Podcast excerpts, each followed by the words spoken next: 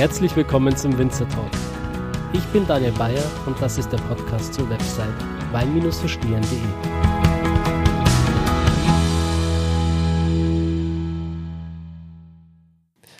Erstens kommt es anders und zweitens, als man denkt, liebe Zuhörer. Ähm, eigentlich wollte ich jetzt in der Südpfalz sein, äh, in Nussdorf beim Weingut Emil Bauer und Söhne.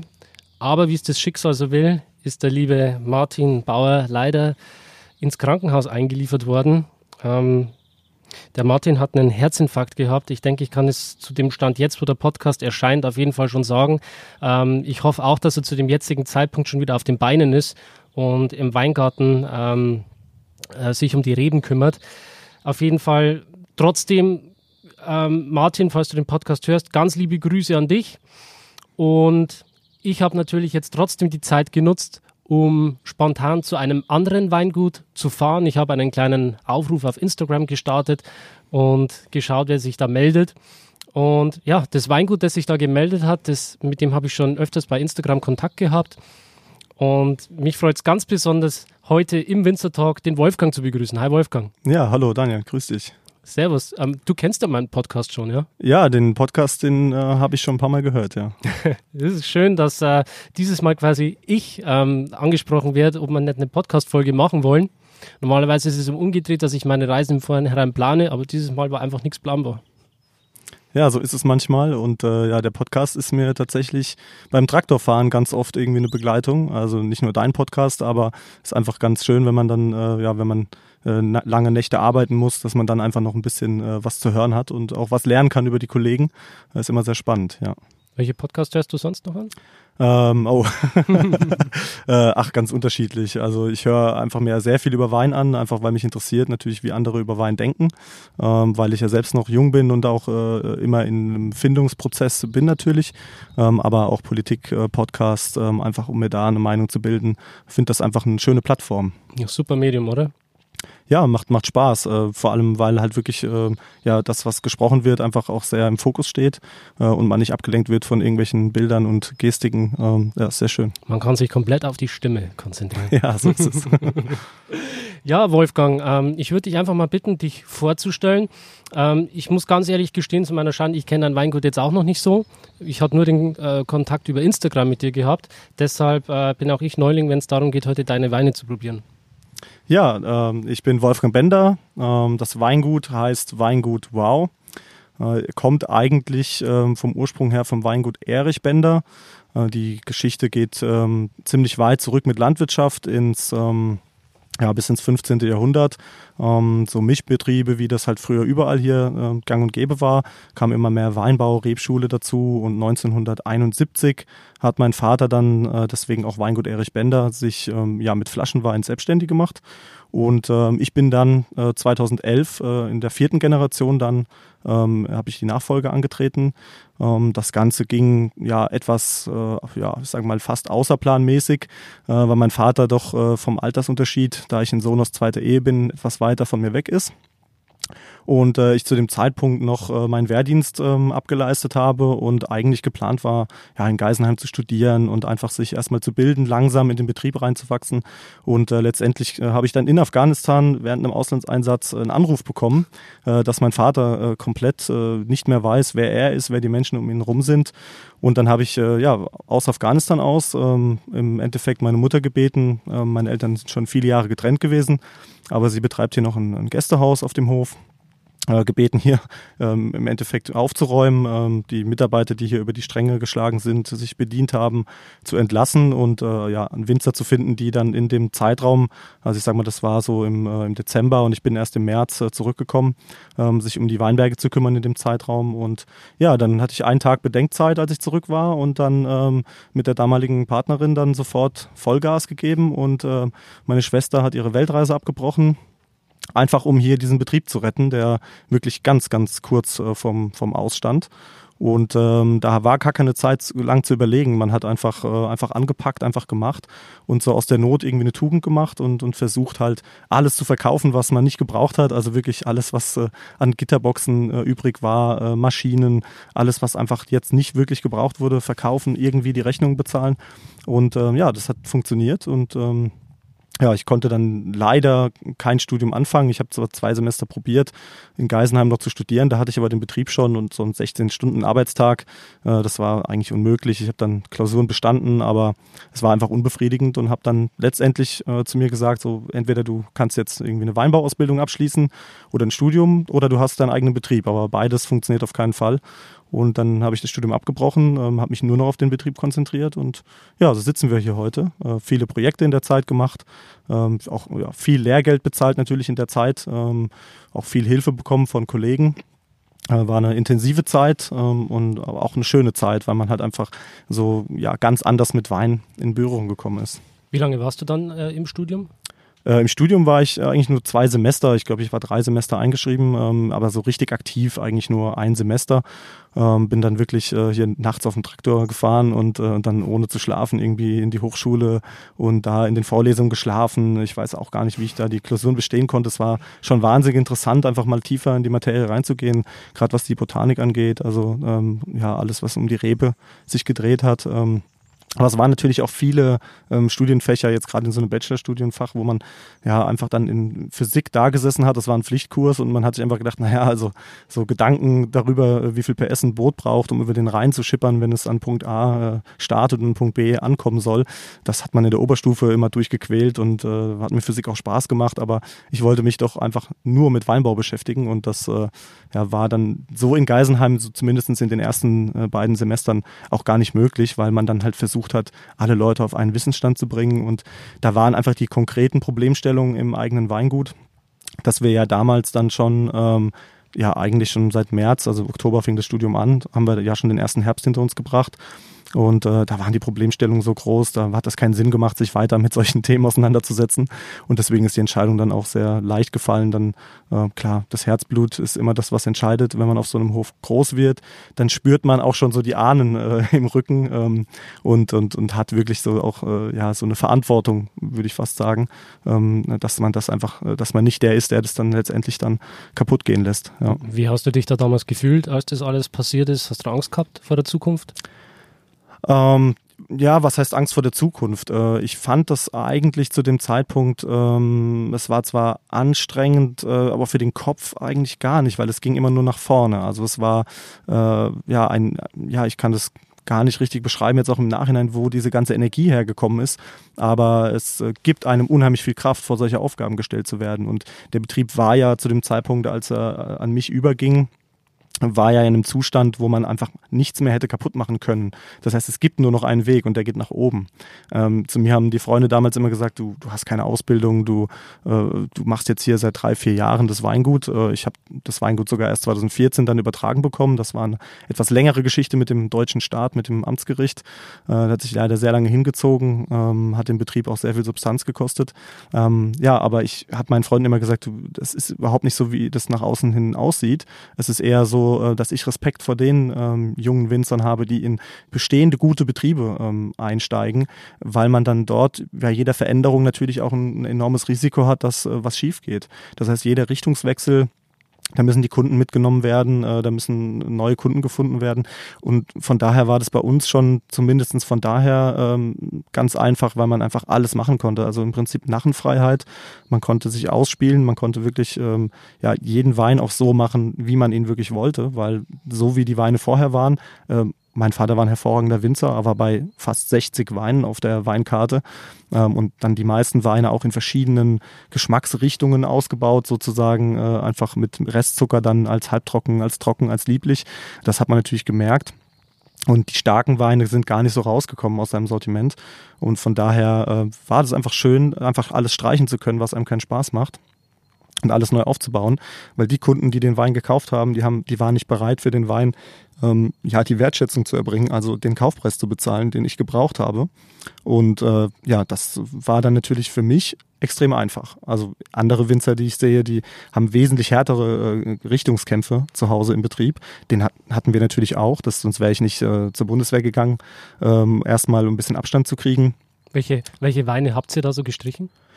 Ähm, ja, man muss sich einfach so vorstellen, dass, äh, dass in so einem Betrieb, wir waren 1980, 1990 bei so 100 Prozent Flaschenweinvermarktung. Damals waren das edelsüße Weine, die nach Japan, China, aber auch in die USA exportiert wurden. Also hauptsächlich Huxelrebe, Trockenbeerenauslese, Silvaner Eiswein, das waren Riesling Eiswein, wir hatten sogar Ruhländer Eiswein, also Grauburgunder. Und ähm, ja, letztendlich äh, waren diese ganzen Rebsorten dann die ganzen Jahre später, 2011, gar nicht mehr gefragt, jetzt bis auf Grauburgunder. Wir hatten ganz viel Portugieser, ganz viel Dornfelder. Ähm, aber auch Rebsorten wie Dunkelfelder, Akolon, Dominat. Also viele davon stehen auch heute noch, äh, werden nur nicht Rebsorten rein vermarktet.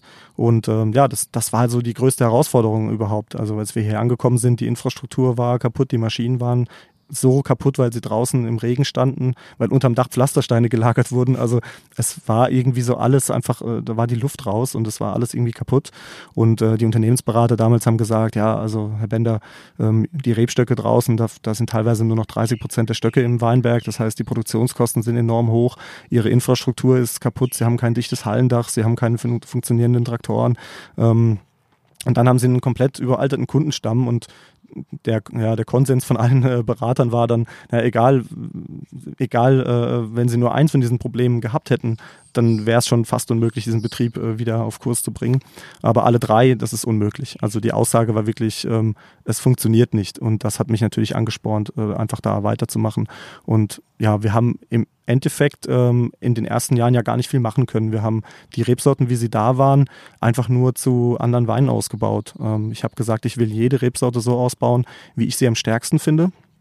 Das heißt, bei mir gibt es einen Grauburgunder auch nur in einer Richtung, einen Weißburgunder in einer Richtung ähm, und es gibt nicht in verschiedenen Kategorien die gleiche Rebsorte, weil ich immer äh, schon als Jugendlicher, wenn ich die Weine getrunken habe, so einen ganz speziellen Geschmack hatte und gesagt habe, genau so gefällt er mir. Und das wollte ich natürlich dann in meinen Weinen auch wieder rüberbringen, was mir einfach gefällt. Und so haben wir dann zum Beispiel ähm, einen äh, Sommerwein kreiert aus Huxelrebe und Müller-Thurgau. Also zwei völlig damals vor allem unbedeutende Rebsorten. Müller-Thurgau ist vielleicht wieder ein bisschen am Kommen. Gibt es viele, die dafür kämpfen. Bei mir ist auf dem Etikett verschwunden, ähm, weil ich gemerkt habe, dass die Menschen einfach ähm, ja, offener auf die Weine zugehen, wenn sie gar nicht wissen, was da drin ist. Also man, man, man verkostet den Wein und entscheidet, ah, das schmeckt mir oder das schmeckt mir eben nicht. Mhm. Ähm, der Lavinia wäre jetzt auch der erste Wein, äh, den, den ich einschenken würde. Ähm, ja. Sehr gerne. Ähm, wie viel Hektar habt ihr damals gehabt, als der Scherbenhaufen vor dir gelegen ist?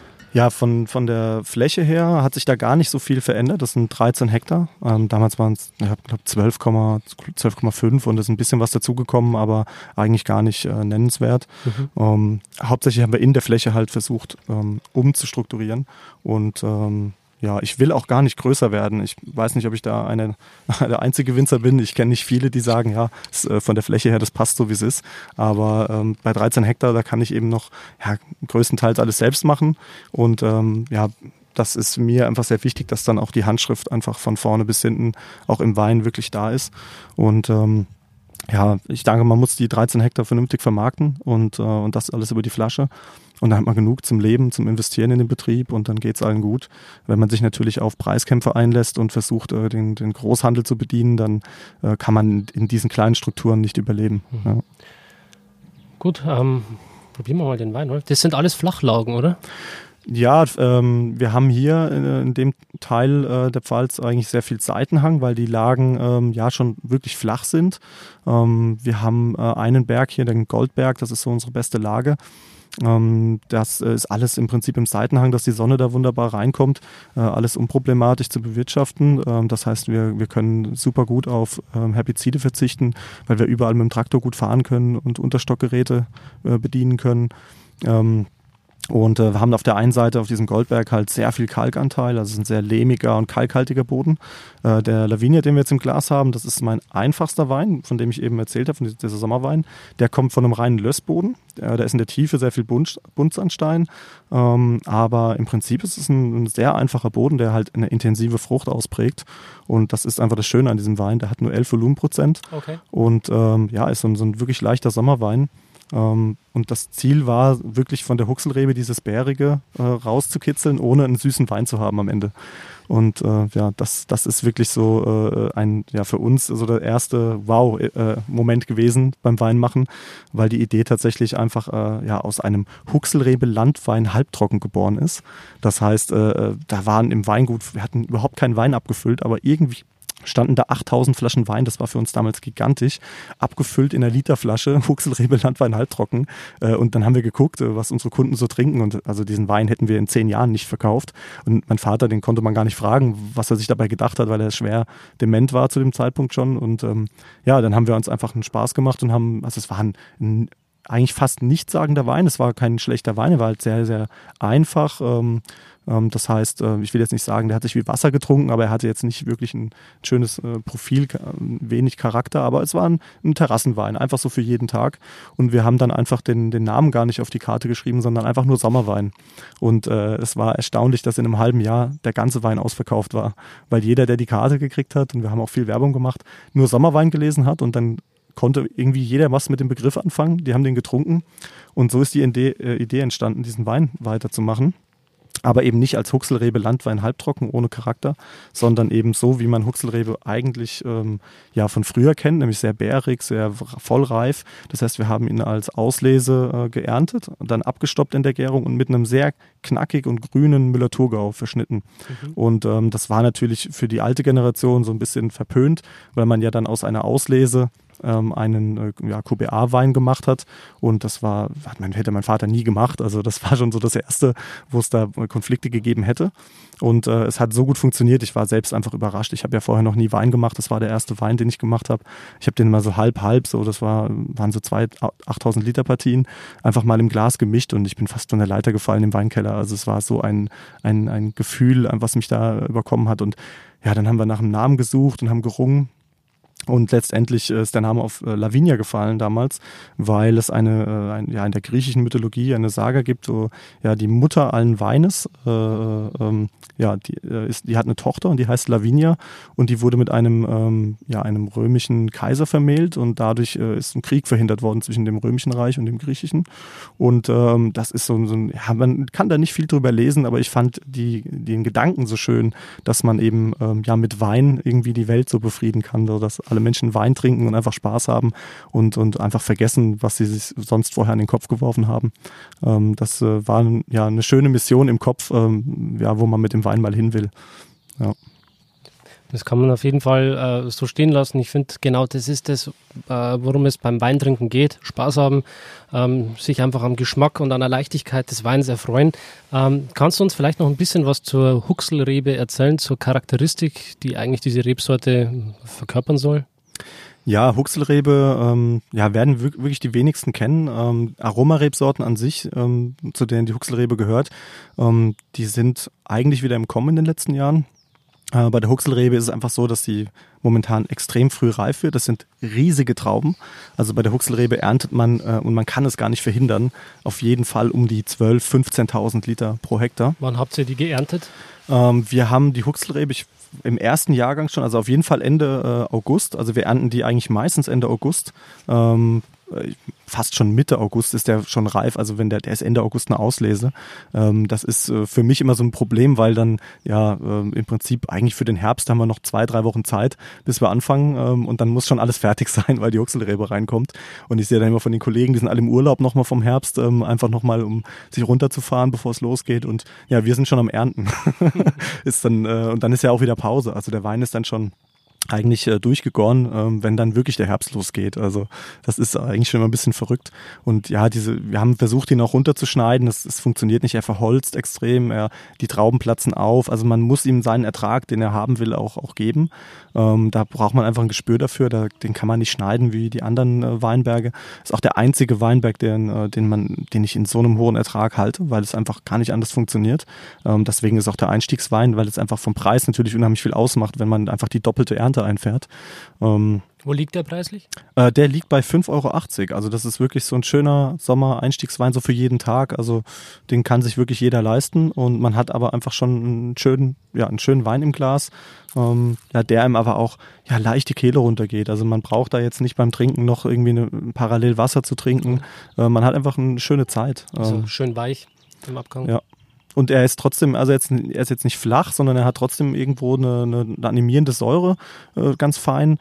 Ähm, das ist mir auch wichtig bei dem Wein, dass er halt einfach ähm, ja auch nicht so, so äh, zuckrig, so süß rüberkommt, sondern er hat eine intensive Frucht, aber halt eben nicht dieses klebrige, was, was viele ähm, Weine dann ähm, mitbekommen schon. Mhm. Ja, wird klassisch im Stalltank ausgebaut, oder? Ja, das, äh, eigentlich sogar fast überwiegend noch in den alten GFK-Tanks. Ähm, das ist für so eine Riesenmenge, die wir da ernten, unmöglich. Wir haben noch gar nicht so viele Stahltanks. Es werden immer mehr, aber äh, das ist tatsächlich so eine große Partie. Äh, mein meistverkaufter Wein, deswegen wird er auch relativ jung gefüllt, ohne langes Hefelager, ähm, weil er sonst in den Tanks äh, sich einfach auch nicht so gut entwickeln würde. Ähm, das heißt, er ist meistens sogar schon im gleichen Jahrgang vor Weihnachten. Gut, man muss dazu sagen, wenn man ihn dann Mitte, Ende August erntet, hat man natürlich auch schon bis ähm, Anfang Dezember natürlich auch schon eine lange Zeit. Ähm, nicht wie bei den äh, gehobenen Qualitäten, wo man teilweise erst im Oktober dann liest. Ähm, ja, deswegen ist das einfach bei dem Wein so ein bisschen eine andere Machart als bei allen anderen Weinen, die wir hier haben. Ihr bewirtschaftet äh, konventionell, oder? Ja, also äh, das ist äh, eine ganz bewusste Entscheidung. Ähm, ich habe ähm, ganz am Anfang einfach blind gesagt, ja, ich möchte auf jeden Fall Bio produzieren. Das waren auch große Konflikte zwischen mir und meinem Vater weil es natürlich auch unheimlich äh, arbeitsintensiv ist im Verhältnis äh, zur konventionellen Bewirtschaftung. Und ähm, ja, ich musste dann aus finanziellen Gründen in den ersten Jahren tatsächlich auch noch ähm, auch noch ähm, ja, Herbizid anwenden und im Unterstockbereich äh, war eine Mechanisierung gar nicht möglich, weil ich mir allein die Maschinen gar nicht leisten konnte. Und äh, ja, letztendlich war dann ein Crowdfunding-Projekt, das ich gefoundet habe auf Start Next, ähm, dann wirklich so der Anlass, äh, da habe ich gesagt, okay, das Geld jetzt, ähm, das war für den einen Teil, äh, um einen Zinfandel-Weinberg anzulegen und, äh, und eigentlich die Hälfte davon war dann tatsächlich, um äh, diese ganzen Maschinen zu kaufen. Zin Zinfandel hast du gerade ja, Zinfandel, Ja. In der Pfalz? Ja, in der Pfalz, ja. äh, ich bin nicht der Erste, der es äh, macht. Ähm, ich habe äh, in der Kampagne immer gesagt, ich bin der Erste, der einen leckeren Zinfandel in der Pfalz anbauen will. Habe mir da so ein paar ähm, ja, Feinde gemacht bei den Winzerkollegen, die den schon im Anbau haben. Ähm, die haben mir dann auch keinen Wein verkauft, also ich kann gar nicht berichten, wie er letztendlich äh, geschmeckt hat. Da muss ich mal über die Hintertür vielleicht äh, versuchen, äh, nochmal an Wein ranzukommen. Ähm, ja, es ist, äh, es ist ein sehr spannendes Projekt, weil äh, ich eigentlich in den letzten Jahren nur Grauburgunder, Weißburgunder, Chardonnay äh, angelegt habe und, und alles, was halt äh, einfach sowieso hier wächst und, und gut funktioniert. Vielleicht für die Zuhörer kurz die Zinnverhandel, denen das in erster Linie mal nichts sagt, das ist Primitivo, oder? Ja, es ist äh, Primitivo, ja, also der ursprüngliche Name ähm, aus Kroatien, wo die Rebsorte herkommt, den kann ich gar nicht aussprechen.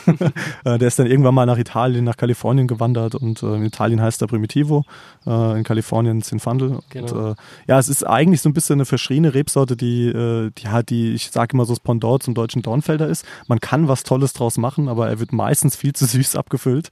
Das äh, Marmeladige. Viel zu süß verkauft, genauso marmeladig. Und genau das hat mich gereizt, ähm, weil mein Vater so ein Spezialist für Dornfelder war. Also das hat mich tief beeindruckt, was er daraus gemacht hat. Und auch bis heute äh, ähm, arbeite ich viel und gerne mit Dornfelder. Ähm, es steht zwar dann auch nicht auf dem Etikett drauf und der Zinfandel, das ist wirklich so, ja, äh, so wirklich die Herausforderung, äh, diesen Wein auf einem extrem kalkhaltigen Boden, das ist meine beste Lage.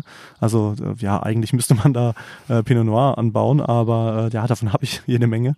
Und äh, es ist auch ein riesen Weinberg, es ist fast ein Hektar ähm, also es ist jetzt kein so ein Projekt, wo man so mal drei Reihen anlegt und sagt, ja, mal gucken, ob das, äh, ob das irgendwie was wird und wenn nicht, dann ist auch nicht schlimm, sind nur drei Reihen, sondern das ist wirklich ein, großes Projekt. Also das wird ähm, auch noch die nächsten Jahre mich da sehr, ähm, ja, in, ja, in meiner Arbeit irgendwie ähm, stark binden. Ja. Wie, wie, alt sind die Reben jetzt? Ähm, das ist jetzt, äh, das Projekt wurde 2017 im Frühjahr äh, gefoundet äh, mit 43.000 Euro, ähm, mit sehr vielen Rebstockpaten, Freunden, Kunden, das äh, ging durch viele Medien.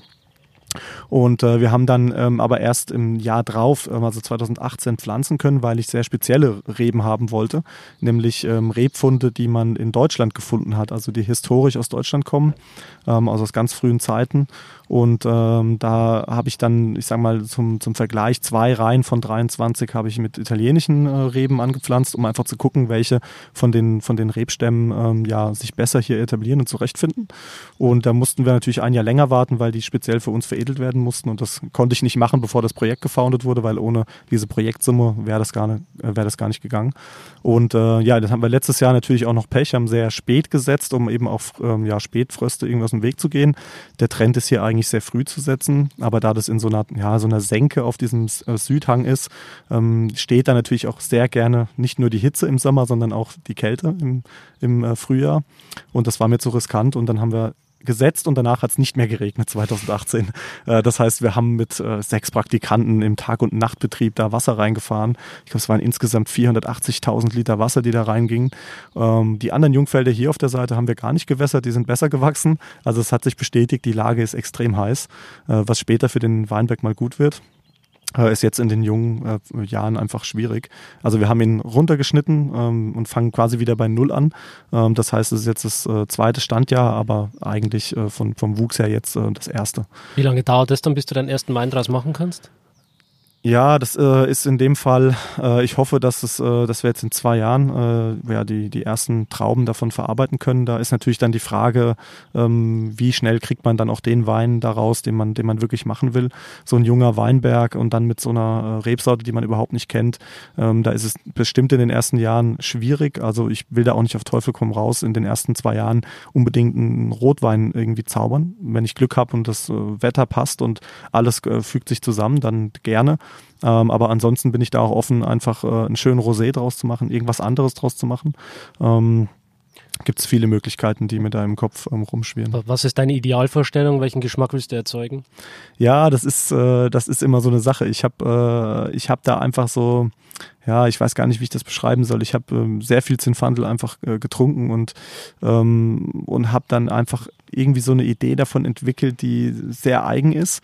Ähm, ob das aufgeht, das äh, sehe ich natürlich erst, wenn es wirklich funktioniert hat. Ähm, aber es ist natürlich schon so, dass, äh, dass da auf jeden Fall so diese mineralische Komponente von dem Kalkboden eine ganz wichtige Rolle spielt, ähm, die leider äh, ja bei, bei eigentlich allen Zinfandel, die ich getrunken habe, nicht zur Geltung kommt, weil sie doch wirklich auch ja eigentlich durch die ja, äh, Bandbreite einfach mit Restsüße abgefüllt sind. Und äh, deswegen, äh, ich will da gar nicht zu viele Erwartungen da äh, wecken. Ähm, ich glaube, die, die das Projekt unterstützt haben, weil sie Zinfandel lieben, die werden wahrscheinlich äh, am ehesten enttäuscht sein davon. Also es wird was komplett eigenes. Aber das ist auch äh, bei allen Rebsorten bei mir so, dass ich versuche, einen eigenen Charakter da reinzubringen und, und nicht so sehr zu gucken, ähm, wie sind denn so die, die, ja, die anderen Weine, die es so gibt. Was ist denn, ja, ich will Erwartungen brechen. Ich will diesen, diesen Wow-Effekt wirklich auch erzielen, dass man vielleicht sogar mit einer ganz speziellen Erwartung an den Wein rangeht und dann überrascht wird einfach, aber positiv. Also einfach, ähm, ja, das, das hat mich geprägt als Kind. Äh, äh das hat mich an Wein begeistert, dass er eben so facettenreich ist.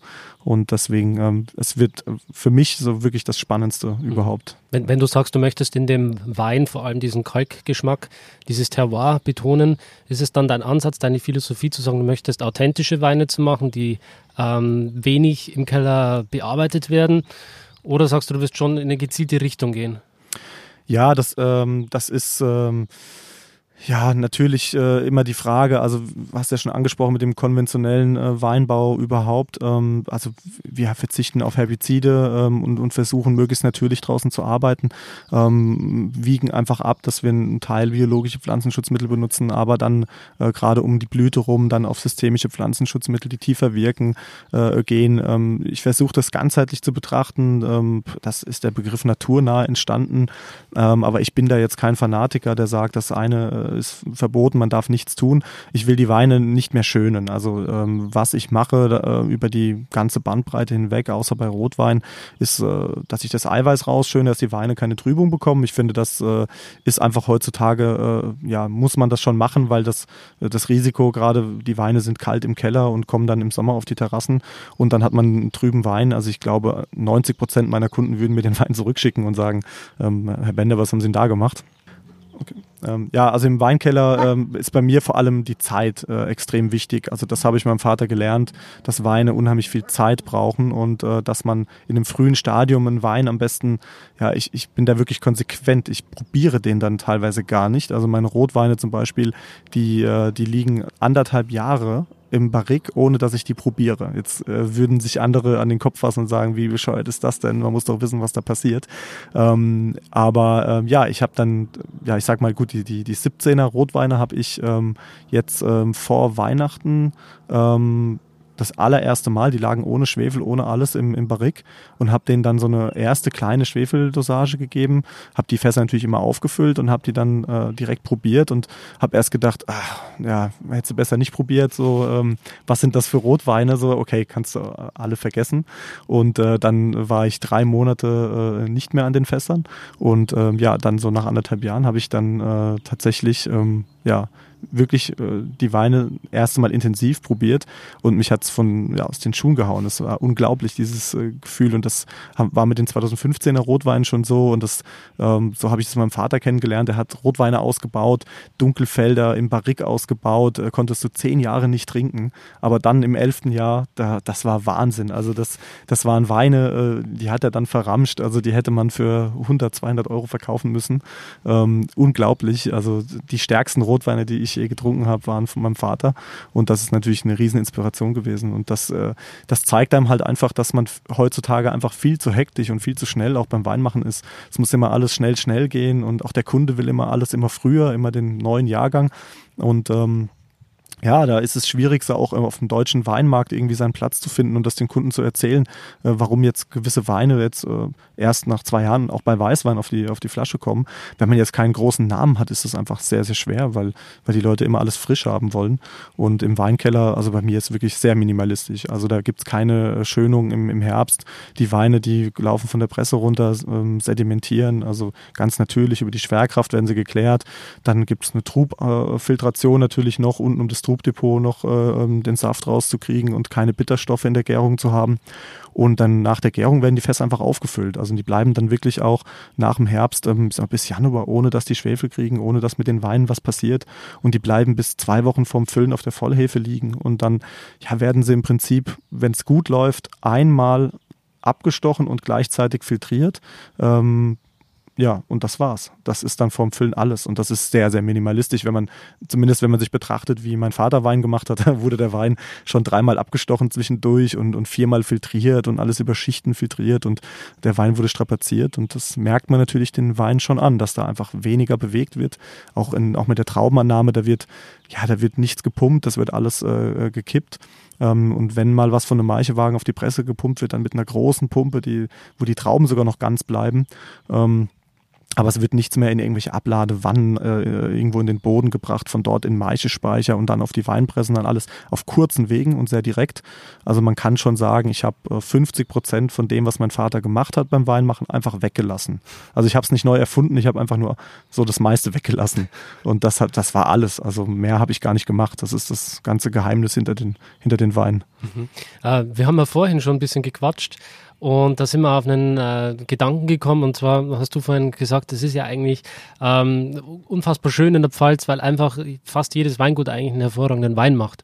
Ähm, und mir stellt sich dann die Frage, wie man das jetzt als Weingut heutzutage denn äh, macht, dass man sich da von der Konkurrenz noch abheben kann. Ja, ist eine, ist eine gute Frage. Äh, das ist auch so die Frage, die man sich stellt, wenn man anfängt, äh, Wein zu machen natürlich das eine, das, äh, die Tradition im Rücken ist ja eine Sache, aber irgendwo will man natürlich auch seinen Platz haben, seine Daseinsberechtigung. Und ähm, ich habe damals, das äh, 2011 ist jetzt nicht so lange her, ähm, ich war vielleicht auch noch nicht so tief in der Weinszene drin, aber ähm, ja, für mich neben Markus Schneider hier in Ellerstadt gab es äh, kaum Weingüter, die sich modern vermarktet haben. Ähm, dieser junge Geist, der heute überall ähm, zu spüren ist, den habe ich gar nicht gespürt. Für mich war es damals so, dass ja, dass äh, Wein irgendwie was unheimlich Elitäres war. Also ich kannte ihn von VDP, Weinmessen, ähm, wo dann betrunkene Leute äh, einem irgendwie einen Wein äh, vor der, vom Gesicht rumgeschüttelt haben im Glas und äh, ja quasi die Händeabdrücke von 100 Händen, die sie voll geschüttelt haben, drin hatten und einem dann erklären wollen, wie schön der Wein jetzt kommt. Ähm, und, und ich fand das, ich fand das eigentlich äh, sehr, ja, ich will schon fast sagen, abstoßend. Also es, ich habe lange äh, mit mir gerungen, ähm, auch in meiner Wehrdienstzeit, ob ich das wirklich machen will. Äh, nicht wegen meiner äh, Passion ähm, mit der Arbeit draußen, das, das liebt man einfach oder man, man, man, man liebt es nicht. Ähm, aber ähm, es ging tatsächlich darum, willst du in dieser Weinwelt, die so elitär ist und die immer so von oben herab den Leuten erzählt, was ihnen gefällt, was ihnen schmeckt und wie ein Wein zu sein hat, ähm, was, was ist da dein Platz? Und ich, ich habe dann auch relativ lange gebraucht für mich, äh, um, um wirklich zu akzeptieren, so, hey, mach's doch einfach so, wie du es für richtig hältst und, und, und guck gar nicht nach den anderen. Es wird dann oft als äh, irgendwie ähm, ja, arrogant ähm, irgendwie äh, kommt das an bei, bei vielen anderen. Ähm, aber es ist eigentlich gar keine Arroganz, weil ich, weil ich sage, dass, ähm, dass es so viele tolle Weingüter gibt und jeder macht irgendwo den perfekten Wein, ähm, halt für sich. Also ähm, ich gibt, es gibt unheimlich viele Weine, die ich, die ich mag und die ich gerne trinke, auch von Kollegen aus der Region, auch aus anderen Regionen. Aber letztendlich ist es tatsächlich so, dass ich meine Weine einfach am meisten mag. Also es ist jetzt nicht so, dass ich versuche, irgendwas zu kopieren, sondern ähm, ich bin sehr mit mir im, im, ja, im im Einklang, was, was das Weinmachen angeht. Und ähm, habe da gar nicht so die Riesenziele, mich da äh, irgendwo hinzuentwickeln zu jemand anderem, sondern einfach klar den Leuten von meinem Wein erzählen und, und sie das erleben zu lassen, was, was, was für mich ausmacht einfach. Ja. Mhm. Und ähm, ja, das, das ist natürlich mit der Konkurrenz so eine Sache. Mittlerweile gibt es unheimlich viele Weingüter, äh, die sich auch sehr gut vermarkten. Und äh, da merkt man natürlich auch, wo, wo mehr Manpower oder auch Frauenpower ähm, im Betrieb da vorhanden ist. Und das war in den ersten Jahren bei uns natürlich dadurch, dass ich alles alleine gemacht habe, ähm, extrem schwierig. Also fast unmöglich, sich auch noch auf Vermarktung zu konzentrieren. Man war so mit Machen beschäftigt. Ja. Wie, wie verkauft ihr eure Weine? Was habt ihr für Plattformen? Ähm, ja, wir haben noch wenige Handelspartner. In Köln ähm, gibt es ein, eine wunderbare Weinhandlung, äh, die Mainwein heißt, die unglaublich viel Wein von uns verkaufen. Äh, das ist einfach eine Liebe, die auch durch Zufall entstanden ist. Ähm, ähm, eine ganz wilde Geschichte äh, und die einfach unheimlich gut funktioniert. So Weine, ähm, ja, wie jetzt in Lavinia oder jetzt äh, Samira, äh, den ich gerade eingeschenkt habe. Äh, das sind Weine, die, die in Köln einfach unglaublich gut funktionieren und deswegen hatten wir da sehr schnell sehr viele Flaschen. Ähm, ich würde sagen, der Handelsanteil liegt so bei 20 Prozent und das ist wirklich 80 Prozent Privatkunden, die wir auch über den eigenen Webshop ähm, vermarkten. Das macht es natürlich schwierig mit dem Handel, ähm, aber die Direktvermarktung ist für mich momentan noch der, für mich der einzige Weg, wo ich wirklich die beste Qualität einfach auch vermarkten kann zu einem vernünftigen Preis und das ist mir sehr wichtig, dass alle Menschen sich meinen Wein leisten können. Ähm, ich möchte keinen Wein machen, den nur noch eine gehobene Schicht von Menschen, eine sehr kleine Schicht, trinken kann, sondern ich will Menschen, Menschen zusammenbringen. Und das ist das, mit dem ich groß geworden bin. Mein Vater, der einfach so ein Shoppenglas auf den Tisch stellt und davon ausgeht, dass jeder Mensch versteht, dass man in der Pfalz alle, dass alle aus einem Shoppen trinken. Äh, unglaublich faszinierend für mich als Kind, wie er dann da saß und gedacht hat, ähm, Mensch, was sind das für Gäste? Die wollen nichts trinken und die Gäste saßen alle da und haben gesagt, ja, was ist das für ein Gastgeber? Der schenkt nur sich ein. Er hat dann immer wieder dran getrunken, hat das Glas wieder in die Mitte vom Tisch gestellt. Ähm, das waren Geschichten, ähm, das war für mich Wein. Also das hat irgendwie so, und dann hat man das aufgeklärt und dann haben die Menschen gelacht und dann, egal was es für Leute waren, der eine hat Porsche, ein Porsche gehabt, der andere ein Opel und die haben zusammen gelacht, haben Wein getrunken und das hat es für mich ausgemacht. So Wein ausliefern, fahren, von dem einen dicken Haus mit einem großen englischen Sportwagen dann äh, zur Pfarrerstochter oder so ähm, irgendwie rüberfahren und die einen haben eine kleine Wohnung, die anderen haben ein, ein riesen Anwesen, Villa und alle trinken diesen Wein und das war, das war einfach das Schöne, so dass man gemerkt hat, dass es, es verbindet einfach die Menschen. Ja. Wie viele Flaschen verkauft sie? Äh, momentan äh, liegen wir so bei, äh, bei 70.000 Flaschen. Ähm, das ist noch relativ wenig für 13 Hektar. Ähm, da können wir uns natürlich dann gut erlauben, äh, niedrige Erträge zu fahren. Ähm, ich versuche das auch möglichst alles irgendwie über die Flasche noch äh, rauszukriegen. Ja, es wird immer weniger, hatten ein paar Ernteausfälle, auch 2016, da waren wir dann bei 100% Flaschenweinvermarktung, weil einfach die Ernte sehr klein war. Ja, aber wir haben noch Entwicklungspotenzial nach oben, ja, noch sehr viel Spielraum. Haben aber auch sehr viele Jungfelder, das heißt, ähm, wir sind knapp mit drei Hektar gar nicht im Ertrag von den 13. Äh, von daher ähm, können wir jetzt gerade gesund wachsen. Ja. Worunter der Zinnwandel zählt.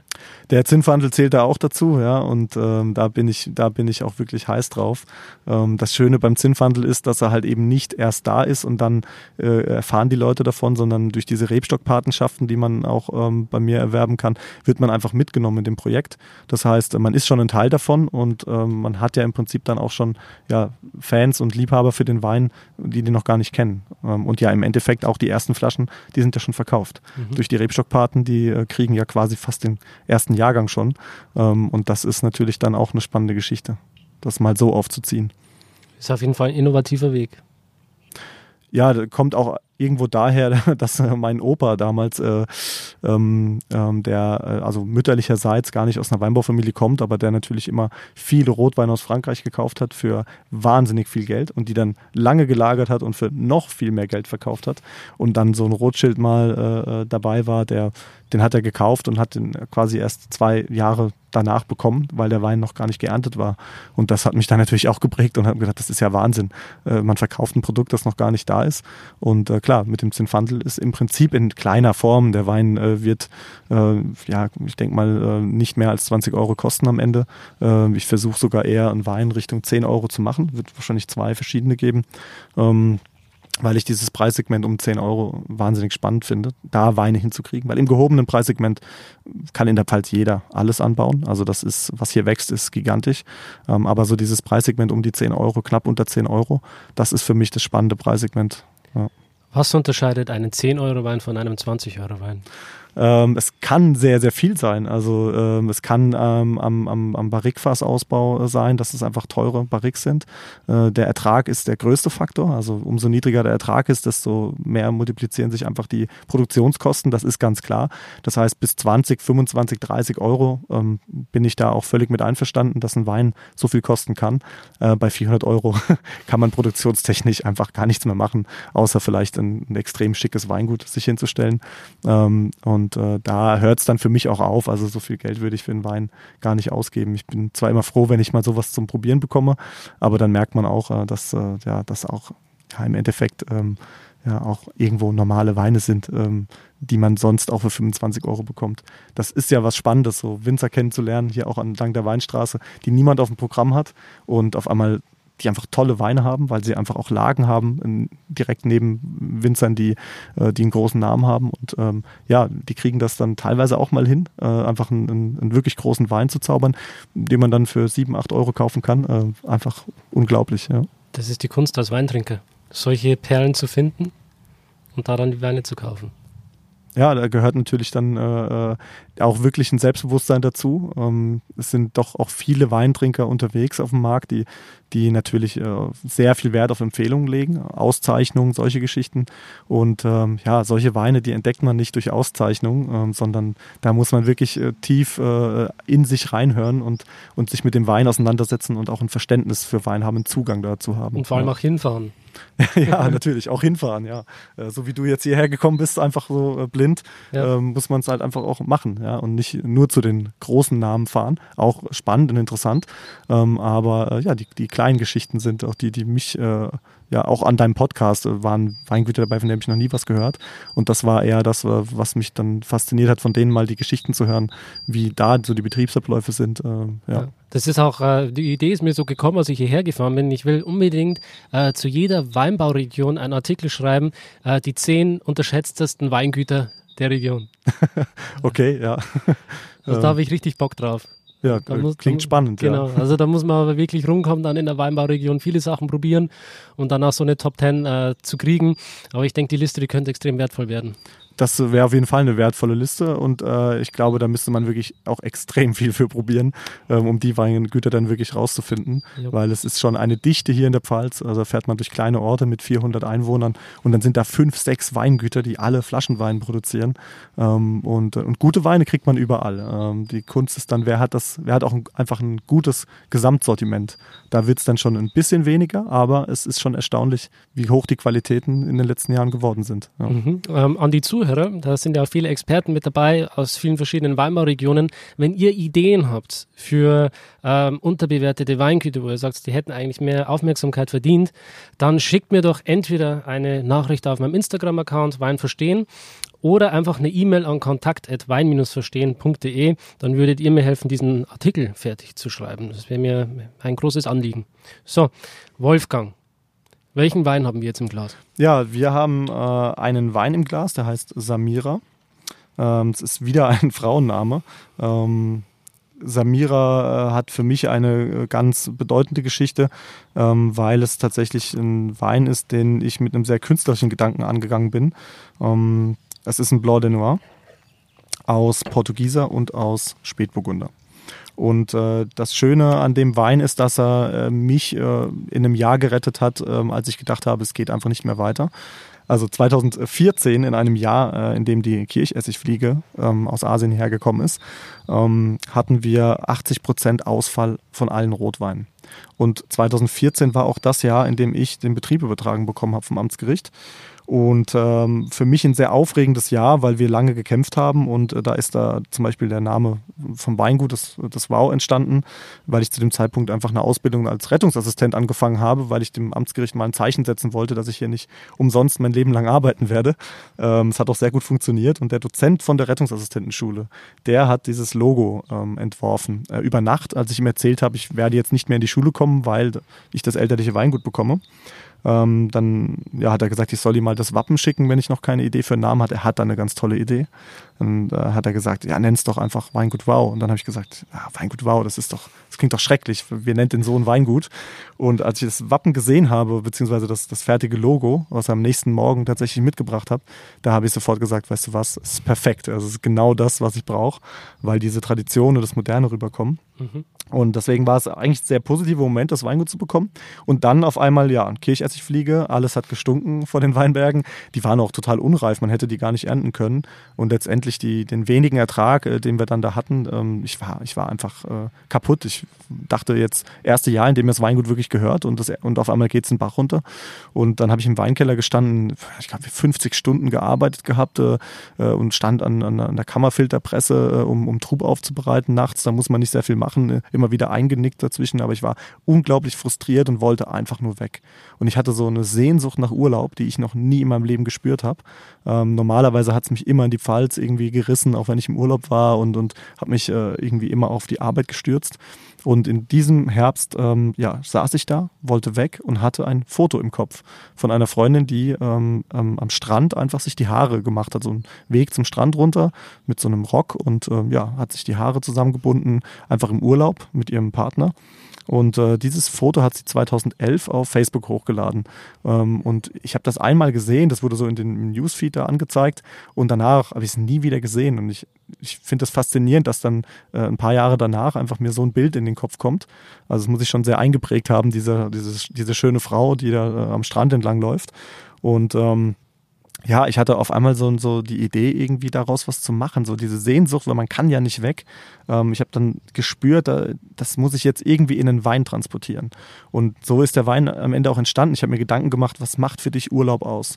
Und ähm, mir ist klar geworden, dass Urlaub auf der einen Seite was total Spießiges sein kann, so der typische Deutsche, der so die Liege mit einem Handtuch ähm, reserviert und, und so einen geplanten Urlaub macht. Wenn man fährt irgendwo hin, das war mit meinem Vater immer so, der hat immer wenig Zeit gehabt, dann, wenn man dann irgendwo hingefahren ist, meistens nach Bayern irgendwo in den Wald, aber dann musste man immer irgendwelche Museen besuchen und man hatte so einen getakteten Tagesablauf fand ich ganz schrecklich und das war für mich dann ganz klar Spätburgunder. So, so eine geradlinige deutsche Rotweinrebsorte. Zwar sehr elegant, aber auch, ja, ähm, ich finde manchmal einfach zu gerade ähm, und, und zu ernst. Ähm, Spätburgunder wird auch in der Weinszene immer sehr ernst diskutiert und behandelt.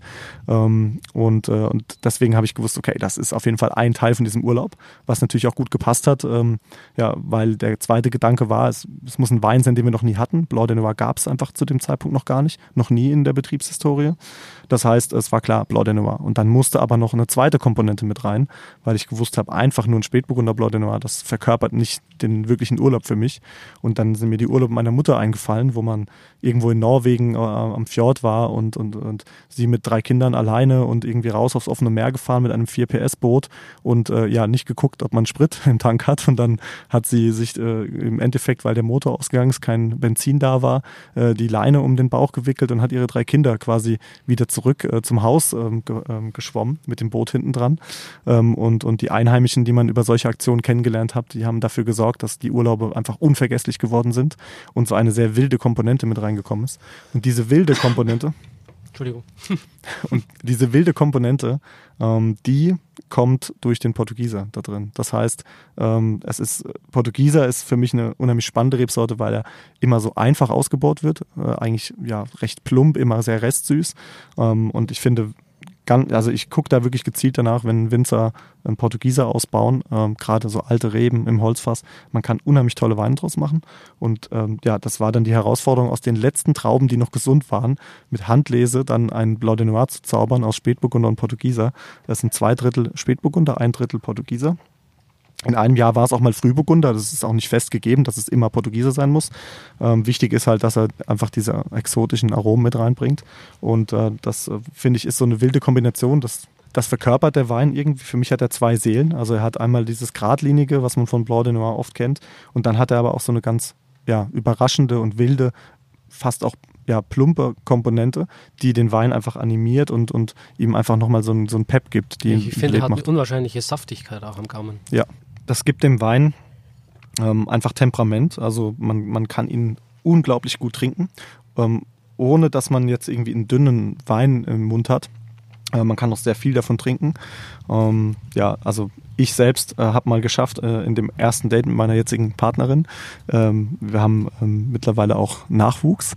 Äh, das heißt, es hat auf jeden Fall gut funktioniert und wir haben in Köln gesessen und in einem Restaurant ähm, ja, Samira bestellt. Wenn man das erste Date mit einer Frau hat, dann geht man kein Risiko ein und bestellt einen Wein, den man nicht kennt, sondern dann bestellt man halt den Wein, den man kennt. Äh, er ist gut angekommen. Wir haben noch eine Flasche getrunken. Wir haben mit dem Abend fünf Flaschen Wein zu zweit getrunken von dem Wein und er hat 13 Volumenprozent.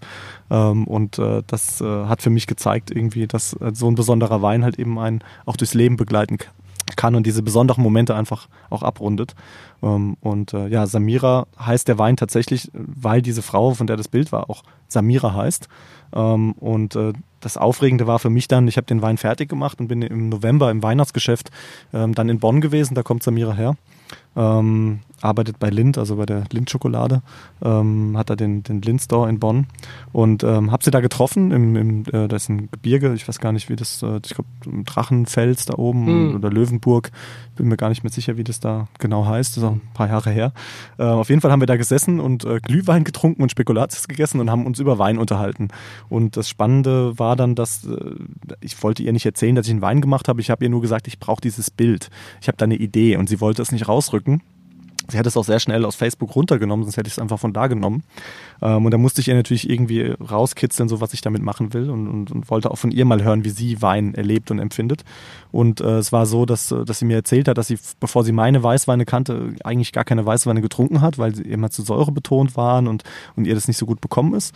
Und dann habe ich gefragt, ja, hast du dann nur Rotwein getrunken hat. Sie gesagt, nein, Rotweine mag sie auch nicht, sind ihr so bitter. Also ich gehe davon aus, dass ihr die Gerbstoffe nicht so sehr gefallen haben.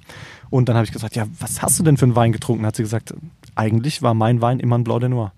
Und äh, in dem Moment habe ich gewusst, dieser Wein muss Samira heißen. Also Schicksal. Ja, es, war wirklich Schicksal. Das war aus diesem Moment so etwas äh, zu schaffen, war für mich unglaublich. Also das hat mich rausgeholt aus einem tiefen Loch, aus ja fast schon aus einer Depression. Ähm, das war nicht mehr zu spaßen, wie es mir da ging. Und dieser Wein hat das völlig weggewischt und war natürlich auch wirtschaftlich ein Riesenerfolg für das Weingut, ähm, weil es mittlerweile der zweitmeist verkaufte Wein ist und und den gab es vorher einfach gar nicht. Ähm, das heißt, aus diesen ganzen schlechten Situationen ist immer etwas extrem Positives hervorgekommen. Und das ist so das, was mein Weg so ein bisschen noch ausgemacht hat, dass es einfach, die Dinge sind gewachsen. Die sind nicht einfach irgendwie, ja, mit einer Agentur aus dem Boden gestampft, sondern es ist wirklich so, wenn, ja, wenn der Moment da war und es hat sich irgendwie so angefühlt, dass das jetzt sein muss, dann hat man es einfach gemacht und man hat damit ja auch ein Stück weit so sein Inneres nach außen gekehrt und sich damit ja auch ausgedrückt. Und das ist natürlich schön, wenn man dann, wenn der Wein nicht nur einem selbst schmeckt, sondern natürlich auch den, äh, den Kunden gut schmeckt und, und vor allem auch Neukunden begeistern kann, dann weiß man einfach, wenn er getrunken wird, dass man alles richtig gemacht hat. Geil, sehr geil. Ja, manchmal spürt man das einfach, wenn es passt, oder? ja, das, man muss da einfach auf sich hören und das ist dann schön, wenn man keine Konflikte hat, dass man erstmal diskutieren muss, sich rechtfertigen muss. Wenn man in der Situation ist, so ein Weingut alleine zu führen, dann kann man auch wirklich alles umsetzen. Und dann, ja, natürlich klappt auch nicht vielleicht immer alles, ähm, aber ähm, gerade in solchen Momenten hat es mir gezeigt, wenn man da auf sich hört und, und ja auch nicht versucht, irgendwas zu produzieren, sondern das produziert, was einem am Herzen liegt, dann, dann ist es von ein Selbstläufer. Dann funktioniert das von alleine, weil, weil man einfach den ehrlichsten Wein produziert einfach. Ja. ja. Also den Wein, den wir jetzt im Glas haben, das ist ein Weißburgunder und Chardonnay. Ähm, das ist äh, die Reserve-Kategorie bei uns. Ähm, wir unterteilen unsere Weine eigentlich nur in Basisweine, in Premiumweine und in Reserveweine.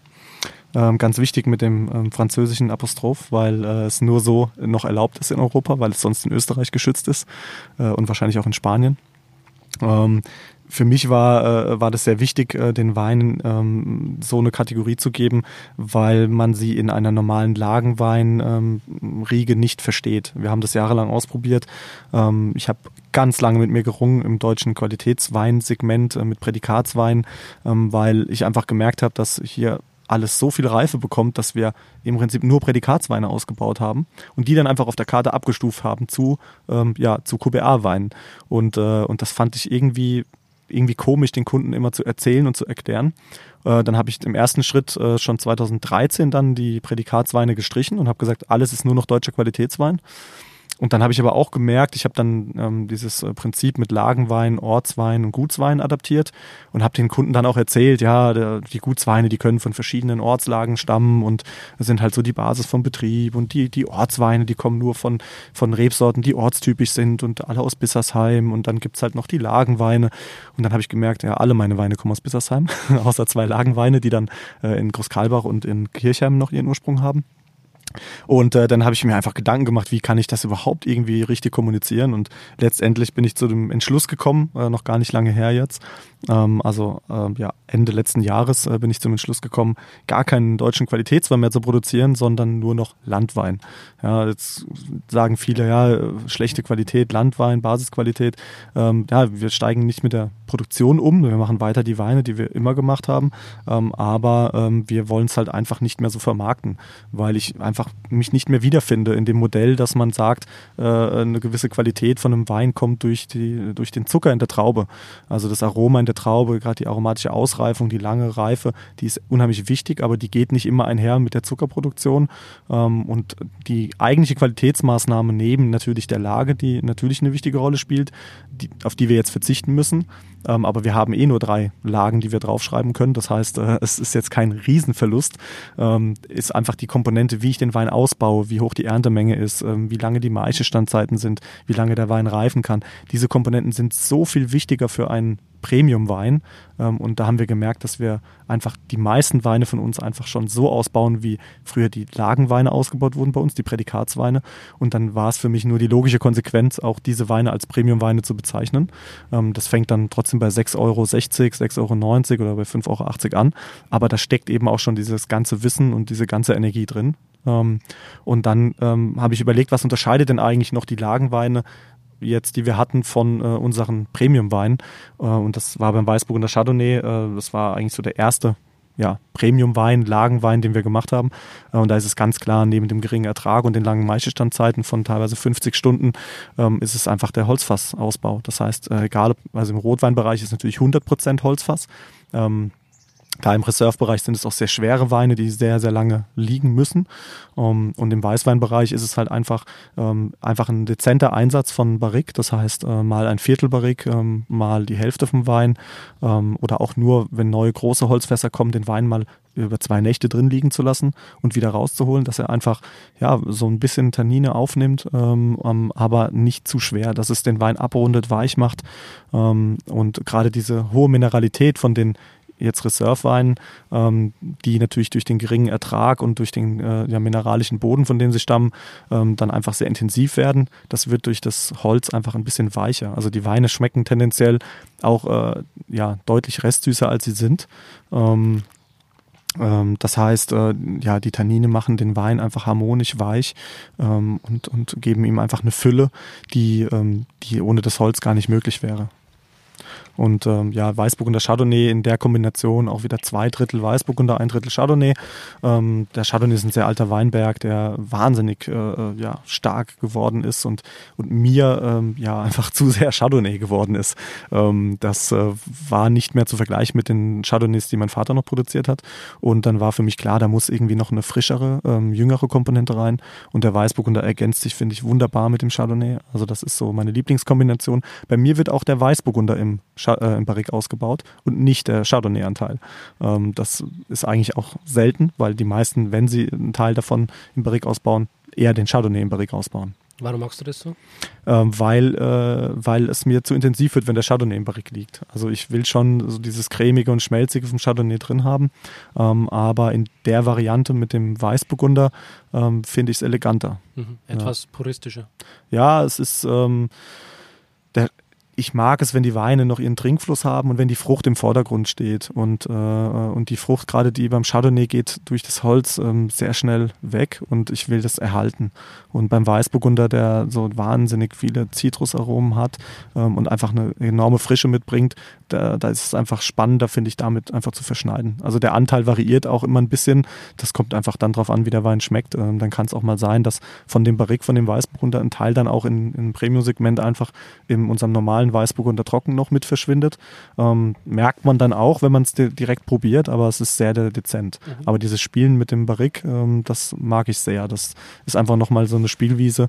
Und die Weine, die haben äh, alleine schon anderthalb Jahre ähm, Lager ähm, auf der Vollhefe und äh, das brauchen die auch. Ähm, da wird überhaupt nichts gemacht mit diesen Weinen ähm, und, und, und äh, der Barrique-Anteil bleibt über die gleiche Zeit liegen und die werden erst kurz vorm Füllen dann auch zusammenküvitiert ähm, und das ist für mich eben auch Premium, auch was küvitiertes, äh, wo man ein bisschen gespielt hat. Es muss nicht immer die Lage einfach ganz rein sein, sondern es darf auch ruhig mal eine, eine Spielvariante davon sein, äh, weil das macht ja auch äh, so die Handschrift vom Winzer aus, äh, was für ein Gespür er dafür hat, wie das jetzt miteinander harmoniert und passt. Mhm. Ja. Auf welchen Wein bist du am meisten stolz aus deinem Sortiment? Ah, das ist eine schwierige Frage. Äh, ich fand schon schwierig, als du gesagt hast, äh, such mal vier Weine aus, die wir heute probieren, ähm, weil es tatsächlich einfach, ähm, ja, ähm, so, eine, so eine große Liebe ist zu den ganzen Weinen. wenn man so mit den Weinen durch alle Höhen und Tiefen gegangen ist und, und da mitgewachsen ist, dann hat man eine sehr enge Beziehung zu seinen eigenen Weinen über die ganzen Jahre. Und ja, ich würde fast sagen, ja, von der Machart müsste man eigentlich den Weißburgunder und Chardonnay nennen, weil der tatsächlich auch geschmacklich einfach, äh, finde ich, ähm, da ähm, ja von der Qualität am, am höchsten zu bewerten ist im Weingut. Ähm, aber tatsächlich der Samira ähm, für mich ähm, emotional so die größte Rolle gespielt hat, äh, in einem wahnsinnig bewegenden Jahr äh, sowas äh, zu machen. Ähm, deswegen kann man schon fast sagen, der, der Samira ist schon, schon äh, so der Wein, auf dem ich am stolzesten bin. Ähm, und dann habe ich einen Rotwein kreiert, der nennt sich Tribute, den werden wir gleich auch noch probieren. Und äh, der ist meinem Vater gewidmet und das ist natürlich auch eine emotionale Geschichte, auch eine, äh, ja, äh, ja, auch an seine Machart einfach äh, zu gedenken. Und äh, das sind dann schon Weine, ähm, wenn man die im Glas hat, ähm, wo man, wo es einem einfach so ein bisschen so kalt den Rücken runterläuft, ja, wo man so denkt, ja, das wären doch mal Weine, ähm, die wären schön, wenn der Vater die noch äh, getrunken hätte. Ja. Wäre das sicher stolz gewesen. Ja, ich glaube, er hätte am Anfang sehr viel geschrien, wenn er die Machart mitbekommen hätte und dann, äh, wenn er ihn getrunken hätte, wäre er sicherlich sehr stolz gewesen, ja. Was genau hätte ihm an der Machart nicht gefallen? Ähm, ja, äh, das vielleicht, dass ich recht behalten habe.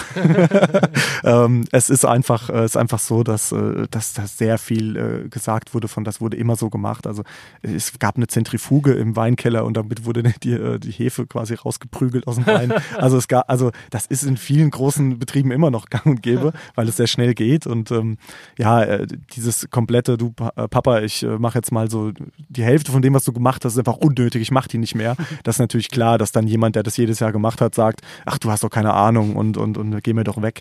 Äh, deswegen wäre es gar nicht möglich gewesen mit ihm. Also ich wäre nie der Winzer geworden, der ich heute bin so blöd wie es klingt, mit ihm wäre es nicht gegangen. Die Verantwortung hätte ich nie bekommen. Ähm, ich hätte mich nie daran getraut. Und äh, auch mit einem erfolgreichen Betrieb hätte man sich, glaube ich, in der Situation eher einen Kellermeister eingestellt, der einem die Weine macht und hätte sich nicht selbst dran getraut. Also nur durch dieses, es ist ja nicht sein Scheitern als Weinmacher, sondern eher altersbedingt gewesen. Nur durch diese Art der Betriebsübernahme ähm, konnten diese Weine überhaupt entstehen. Ähm, und ja, es ist schade, dass er nie einen Wein getrunken hat. Ähm, er hat natürlich im Pflegeheim dann äh, ähm, ähm, mal an einen Wein genippt, aber das kann man nicht vergleichen. Das ist ja, äh, wenn man nicht mal weiß, wer neben einem sitzt, dann äh, ist es auch mit dem Wein, glaube ich, sehr schwierig, da noch zu beurteilen, was das für ein Wein ist. Er hat ihn weggekippt, vielleicht war das ein gutes Zeichen. Also nicht irgendwo hin, sondern in sich rein. Äh, also geschmeckt haben muss er schon, aber äh, ich weiß jetzt nicht, ob er das so wahrgenommen hat. Ich glaube eher weniger. Ja. Okay. Schade, dass wir das nicht mehr herausfinden werden. Ja, ähm, das, äh, das ist immer so dieses Zweischneidige, dass auf der einen Seite so ein, ein eigentlich großer Weinmacher so von der Bildfläche verschwindet, der, äh, der nie die Anerkennung bekommen hat, die er eigentlich verdient hat für die Weine, die er gemacht hat. Ähm, es ist bis heute so, dass, dass die größten Weine, die ich getrunken habe, von ihm stammen. Ähm, seltene Zufallsprodukte manchmal, ähm, weil es einfach Wahnsinn war, wie er auch teilweise mit den Weinen umgegangen ist. Also ich weiß noch, ein 2009er Merlot Auslese, das war so das der erste Moment, wo ich einfach den auch so gemerkt habe, es gibt einfach so viele Facetten von Wein. Der lag äh, in einem Barrik oben im Kartonlager, ganz äh, versch irgendwie verschwunden. Da hat keiner dran gedacht. Als ich in den Betrieb reingekommen bin, hat das erstmal ein paar Monate gedauert, bis ich über diese Fässer gestolpert bin. Und die waren nur noch halb voll, komplett oxidiert. Und man hat gedacht, ja, das kannst du wegkippen. Das ist, da kommt nie wieder ein guter Wein raus. Da war alles mit falsch gemacht, was man eigentlich mit einem Wein in einem Barrik falsch machen kann. Und ähm, wir haben den dann analysieren lassen und dann war natürlich natürlich der Schwefelgehalt über die Jahre natürlich, also die gesamten Freien waren weg. Ähm, wir waren an der Grenze von den ähm, Gesamtschwefel, also wir hätten den auch nicht mehr schwefeln können, in Verkehr bringen können. Ähm, er war natürlich sehr oxidativ und äh, aber, aber auf eine ganz andere Art. Also ähm, es war ein tolles Gefühl, diesen Wein zu trinken und ich wusste, ich muss diesen Wein abfüllen. Und jetzt gab es zwei Möglichkeiten. Entweder ihm mehr Restsüße geben, also überhaupt Restsüße geben, dann hätte man wieder mehr Schwefel geben dürfen. Ähm, oder ihn einfach so füllen, wie er ist und einfach mal gucken, was damit passiert. Und genau das haben wir gemacht und ähm, es war die absolut richtige Entscheidung. Dieser Wein hatte keine freien Schwefel, der war aber dicht und und, kräftig und, und hat da gestanden, eigentlich wie eine Eins. Ähm, also dieses Oxidative, das hat man jetzt vielleicht ein falsches Bild im Kopf. Ähm, das war unglaublich, diesen Wein äh, abzufüllen. Und die letzte Flasche haben wir vor zwei Jahren getrunken. Ähm, es war unglaublich, was, was so ein Wein da äh, was da passieren kann. Äh, und das ganze Schulwissen, alles, was ich mir angeeignet habe über die Jahre, war eigentlich, ich könnte diesen Wein nie wieder kopieren, nie wieder nachmachen, äh, weil ich würde es mich einfach nicht trauen weil ich glaube, dass es auch ein wahnsinniges Zufallsprodukt ist, dass dann sowas äh, daraus entsteht. Ähm, ich versuche natürlich viel zu adaptieren, aber da traue ich mich nicht ran, einfach so ein halbvolles Barrik mal liegen zu lassen. Also das, äh, da, das würde ich nicht mehr machen. Ja. Habt ihr noch eine gewisse Jahrgangstiefe im Keller? Ähm, ja, dadurch, dass wir äh, so abgebrannt waren und wirklich alles verkaufen mussten, leider gar nicht. Also es ist wirklich so, dass, ähm, dass jetzt äh, so nach und nach erst wieder Flaschen auftauchen, die ich von Kunden zurückbekomme, die ich dann gegen neue Jahrgänge eintausche. Das ist ein sehr guter Deal, eins zu eins. und dann kriegt man mal noch wirklich schöne Sachen, also so auch 98er Dornfelder Spätlese in einer 0,5 Liter Flasche. Ähm, das sind einfach spannende Sachen. Das kann man, wenn man die nicht getrunken hat, nicht nachvollziehen, aber diese Weine, die äh, in Barrique ausgebaut wurden und das mit einem einem Ertrag, äh, wie man eigentlich ja ein Cabernet Sauvignon ausbaut. Ähm, das ist, ich habe noch nie solche Dornfelder getrunken und das ist, ist, einmalig. Und es gibt so wenige Flaschen davon, die zu teilen, äh, ist äh, eigentlich gar nicht möglich. Also wenn da draußen noch Kunden sind, die den Wein haben, ähm, aufmachen, genießen, ist es unglaublich. Ähm, ja, aber sowas nochmal äh, irgendwie zu, zu machen, ähm, ja, da muss man erstmal in eine Lage reinkommen, dass man einen Wein zehn Jahre überhaupt weglegen kann. Ähm, wir sind immer gezwungen, alles zu verkaufen, weil wir einfach ja, auf jeden Euro angewiesen sind, ähm, so wie viele Betriebe. Und dann ähm, sind wir erst dabei, so langsam eine Schatzkammer so ab den 2015er Weinen dann auch mit Magnumflaschen, Doppelmagnumflaschen aufzubauen. Das heißt, äh, da haben wir viel, viel gefüllt. Ähm, obwohl wir für so Magnumflaschen gar nicht die Kunden haben, aber einfach mit dem Gedanken, dass wir das alles weglegen und diese Weine, gerade der 2015er Rotweinjahrgang war einfach gigantisch und äh, mit dem Jahrgang habe ich gesagt, das, das geht nicht mehr, ich kann nicht alles verkaufen und wir haben wirklich viel Magnum gefüllt, ähm, ja, einfach nur zum Weglegen. Wegen dem Reifeaspekt in ja, der Magnum. genau. Mhm. Ähm, das ist, ist einfach so, dass die gleiche Luft oben in der Flasche drin ist, braucht man einem Weinkenner gar nicht zu erzählen. Also die Weine reifen natürlich langsamer, was für eine lange Lagerfähigkeit gut ist. Ähm, also wirklich eine sehr schöne Geschichte. Mhm. Gut. Ich würde sagen, eine schöne Geschichte ist hoffentlich auch dein nächster Wein. Ja, der nächste Wein, ähm, ja, irgendwie habe ich von der Weinauswahl so immer die Weine aus Krisenjahren anscheinend ausgewählt. ähm, aber äh, ja, der Wein heißt Tilt. Ja, also es ist ein Rotwein-Cuvée eigentlich will ich gar nicht verraten, was für Rebsorten da drin sind. ich habe schon fast so ein bisschen ähm, so den Verdacht, dass ich aus der Nummer gar nicht rauskomme, das zu erzählen hier. Ähm, aber ich möchte ihn zunächst erstmal einschenken. Okay. Ich schenke es erstmal ein bisschen aus. Ich glaube, dein Hund hat auch Lust auf den Wein. ja, Lupus ist ein riesen Weinfan. Ein Riesen ist gut. Ein, ja. Wenn man den Hund sieht, äh, äh laufen wahrscheinlich die ersten Leute gleich wieder weg. Ja, es ist ein, ein tschechoslowakischer Wolfshund, äh, 45 Kilo, ein ganz lieber Kerl, äh, der aber immer und überall dabei sein will und so jetzt auch hier sitzt und uns zuguckt und äh, ja, immer heult, wenn wir einen Wein einschenken und er nichts abbekommt. Ja, ist einfach ein typischer Winzerhund. Ein Wolfgang-Hund. Ja, ein, ja, viele haben gedacht, als ich das Weingut in Wow umbenannt habe, dass es tatsächlich äh, Wow Wow für den Hund ist. Also ganz schrecklich. Also äh, ja, wir hatten mal überlegt, so äh, Wolfskategorien äh, äh, zu nehmen für die Weine und ich habe sofort gesagt, auf gar keinen Fall, weil diese Assoziation mit, äh, mit dem Hund äh, soll auf gar keinen Fall entstehen. Also der Name Wow kommt tatsächlich einfach daher, dass ich ihn sehr oft gehört habe, als meine Weine probiert wurden. Von Menschen, die natürlich hier auf den Hof gekommen sind und erstmal gedacht haben, ja, so alte Flaschenbodenfenster, so ein 1971er Bau, total schrecklich, alles grüne Fliesen, wie soll denn der Wein da schmecken? Den Wein dann probiert haben und dann war natürlich auch die Erwartungshaltung so niedrig, dass die Weine immer einen Wow-Effekt hatten.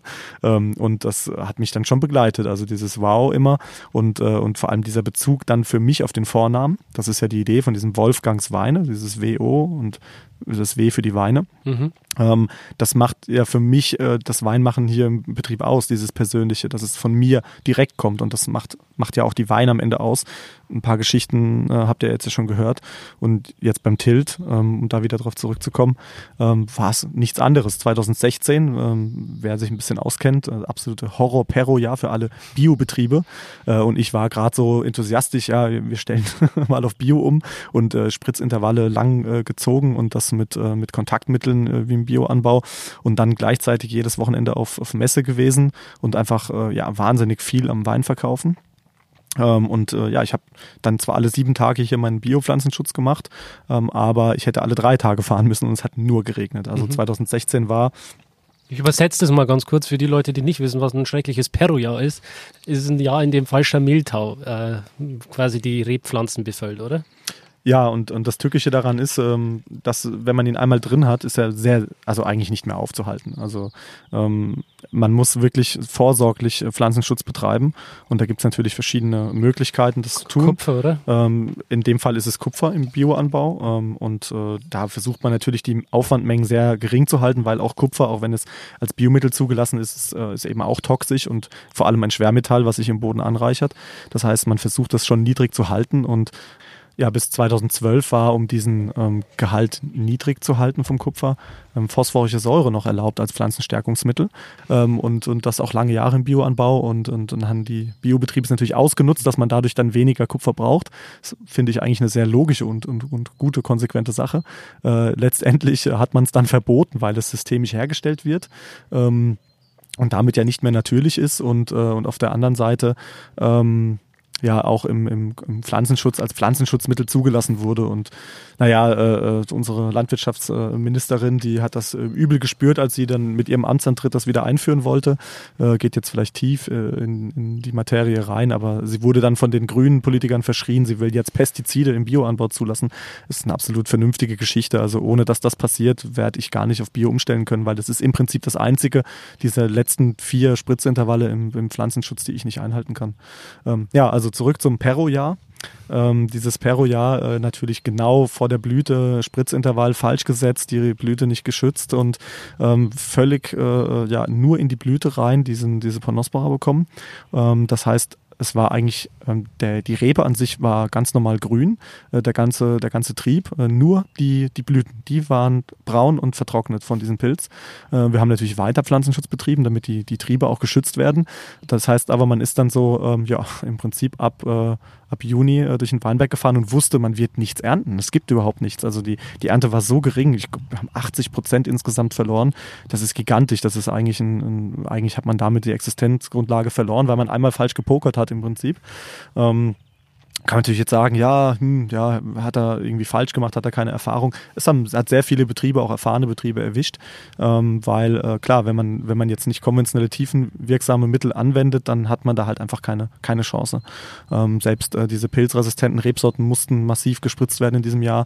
Ähm, ja, und dann war es tatsächlich so, äh, dass ich 2015 äh, schon einen, äh, äh, ja, Rot, einen Rotwein ge gemacht habe, ein Cuvée, ähm, ähm, so auch aus so der Lustlosigkeit heraus heraus, äh, dass äh, diese ganzen vielen Rebsorten Dunkelfelder, Akolon, Domina und damit habe ich schon ein paar genannt, die in dem Wein drin sind, ähm, einfach ähm, ja immer eins sind. Es gibt dann so 500 Liter hier von 400 davon. Die zu vermarkten ist eine Katastrophe, ähm, weil man, wenn man anfängt zu vermarkten, ist der Wein schon weg. Und die habe ich einfach äh, zwar zu ihrem idealen Reifezeitpunkt geerntet und getrennt vergoren, aber dann schon direkt im großen Holzfass zusammen ausgebaut und äh, wusste, das gibt auf jeden Fall ein rotwein -Cuvée. Da sind sieben Rotweinrebsorten drin, also auch Merlot, Cabernet Sauvignon, aber auch Dornfelder. Und ähm, ja, ich bin da durch die Weinberge gefahren und habe Musik gehört. Und zwar ähm, ja, zu dem Zeitpunkt von einem äh, Rapper, der bei den Orsons äh, mit Mitglied ist. Ähm, und zwar heißt der Mackis. Und äh, der macht sehr melancholische Musik eigentlich. Ähm, ja, ähm, in dem Jahr hat es perfekt gepasst. Man war nicht gut drauf, hat gewusst, da hat man Mist gebaut, man hat vielleicht seine Existenzgrundlage verloren und äh, ja, fährt da lang und auf einmal hört man ein Musikalbum mit dem Namen Tilt das sich mit Scheitern auseinandersetzt. Äh, da sind dann Lieder drauf wie Getting Jiggy With It. Ähm, da geht es darum, ähm, ja, dass man einfach mal drauf klarkommen soll, dass man nicht immer der Beste sein muss, sondern dass es reicht, gut zu sein in dem, was man tut. Und das war wirklich so ein intensives Jahr, weil ich mich noch nie damit beschäftigen musste, äh, wie Scheitern sich anfühlt, was das überhaupt ist. In dem Moment wusste ich aber, ich bin definitiv gescheitert in dem, was ich getan habe. Ähm, und, äh, und diese Musik hat mich unheimlich begleitet über das Jahr. Und dieses Album, das, dann habe ich einfach den, den Künstler angeschrieben und habe äh, gefragt, ob er Lust hat, mir eine Zeichnung zu machen für mein Weinetikett. Ich habe einen Wein äh, kreiert ähm, und, und habe ihm das erzählt, dass sein Album mich halt sehr begleitet hat durch so eine, durch so eine, ja, ähm, auch wieder intensive und schlechte Zeit und äh, mich da rausgeholt hat und dann ähm, ja, war er sofort gefesselt, hat äh, diese Zeichnung gemacht ähm, und ich habe ihn einfach gebeten, auszudrücken, ähm, ja, was, was für ihn ähm, ja einfach Tilt bedeutet und äh, er ist ja eigentlich kein Zeichner oder Künstler in dem Sinne von Bildern her hat dann eine Zeichnung angefertigt mit einer Rose, die aus den Wolken fällt. Und das fand ich so schön, so diese Schwerelosigkeit, dieses den Boden unter den Füßen weggezogen bekommen, indem man einfach erstmal nicht mehr weiß, wie es weitergeht. Ähm, und ja, gleichzeitig dieses Schöne, diese, diese Rose, die einfach für das, was man geschaffen hat, steht, ähm, für, ja, für alles, was man, was man da, eine Rose ist, was Elegantes, äh, was man pflegen muss. Das war für mich das Weingut. Ähm, und, Aber halt auch gleichzeitig was Zerbrechliches, oder?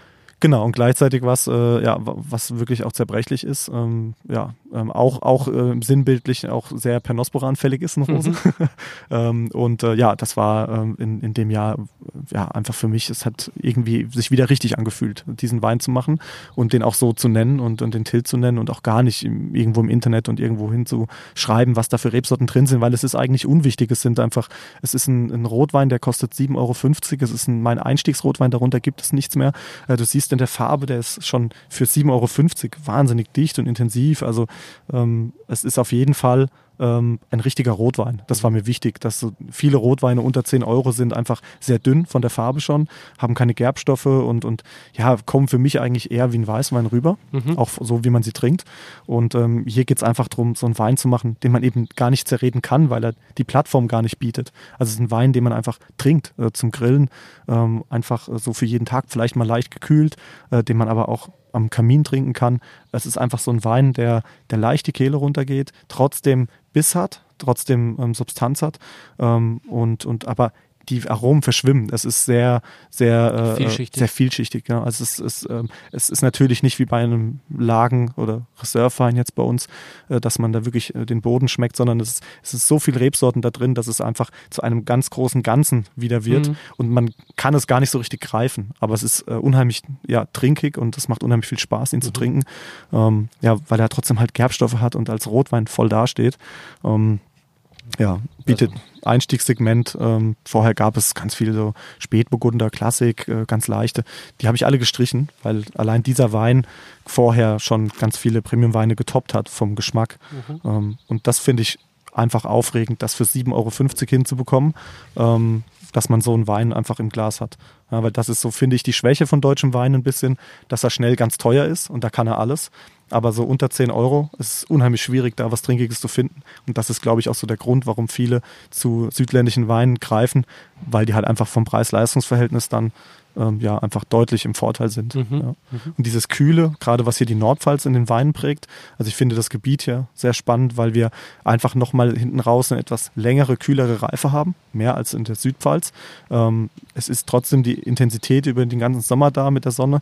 Wir kriegen die volle Reife, aber trotzdem finde ich, spürt man gerade hier in dem Gebiet ähm, so eine gewisse Kühle, sowas, was die Weine noch ein bisschen knackiger und frischer macht. Auch so einem Rotwein macht es einfach ein bisschen lebendiger. Ja, und das ist, das macht die Region aus. Und deswegen macht es so viel Spaß, hier Wein anzubauen. Jetzt kommt der Wind auf.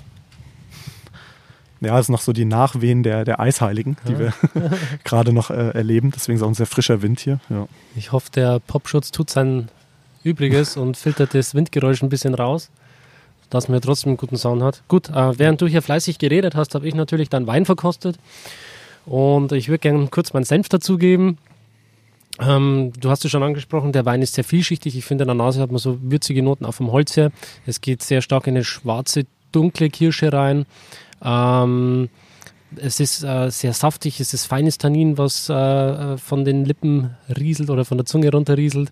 Ähm, trotzdem auch eine animierende Säure. Also es ist trotzdem auch wieder diese Saftigkeit in deinem Wein erkennbar. Das ist jetzt auch äh, der dritte Wein, wo ich schon diese Saftigkeit wiedererkenne. Das ist, glaube ich, so ein bisschen dein Stil auch. Ähm, das gefällt mir unwahrscheinlich gut, weil es auch die Leichtigkeit in deinen Weinen betont. Und ja, ähm, mir gefällt der Wein sehr gut. Geht, wie gesagt, in diese dunkle Fruchtaromatik.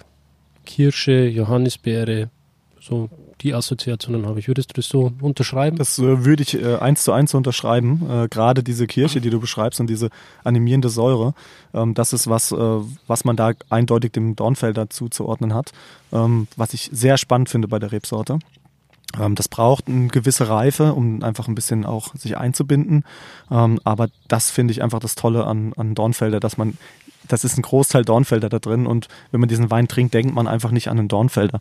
Also äh, ja, man, man hat einfach Spaß damit und die Leute sind dann begeistert, wenn man dann sagt, ja, wir hatten einen Dornfelder getrunken und dann, also wie ein Dornfelder, das kann doch gar nicht sein. Und ähm, im Prinzip die Rebsorten Akolon und Dunkelfelder stammen auch vom Dornfelder ab. Also ist der Anteil, den der Dornfelder in diesem Wein macht, schon sehr hoch, ohne dass man das jetzt auf die Nase gebunden bekommt von dem Wein. Und gerade diese Sauerkirsche, die beim Dornfelder bei uns hier immer vorhanden ist, ähm, einfach eingebettet wird in den Wein und ähm, ja, einfach einfach äh, alle Stärken vom Dornfelder hervorbringt, ohne vielleicht die Dinge, die ihm negativ irgendwie nachgesagt werden, ähm, überhaupt ähm, zum Vorschein kommen zu lassen.